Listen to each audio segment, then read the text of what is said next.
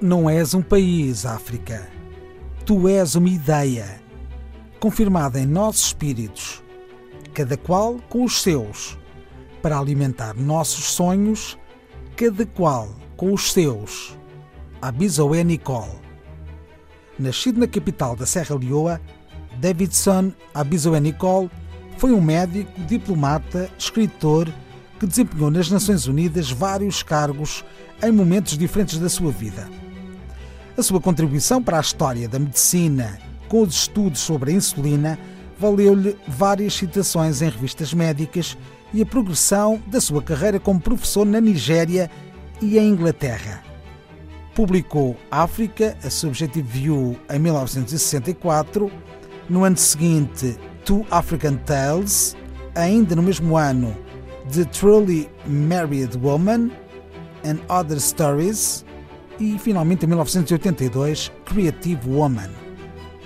Se a sua obra literária é pouco conhecida no continente e no mundo, o verso do poema circula por aí sem atribuição de autoria por textos, ensaios, outros poemas, roupa e manifesto em várias tentativas, por vezes vãs, de resolver a ideia que subjaz a muitas afirmações que ainda tratam ou se referem ao continente africano como uma entidade e assim elidir a sua diversidade. A representação do continente continua assim a pertencer ao domínio das generalizações que se ouvem todos os dias no trabalho, nos jornais, na rádio e na televisão.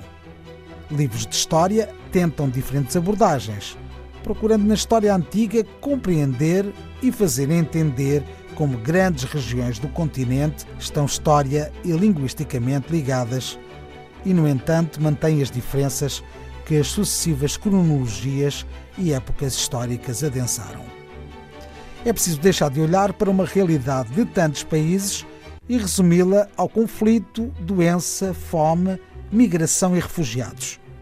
É preciso que o olhar dos africanos tenha espaço sobre a história que se constrói e divulga dimensão, diversidade territorial e cultural são elementos que devem nortear o trabalho do historiador para ter atenção à diferença e às muitas histórias que se cruzam em todas as regiões do continente. O filósofo Valentim Mudimbe já chamou a atenção para o facto de como a África foi sendo construída desde que o pensamento grego lançou a ideia de um país, do calor generalizado e como resiste às novas abordagens sobre um continente que ocupa 30% da superfície do globo e onde fronteiras antigas resistiram à imposição das novas fronteiras coloniais.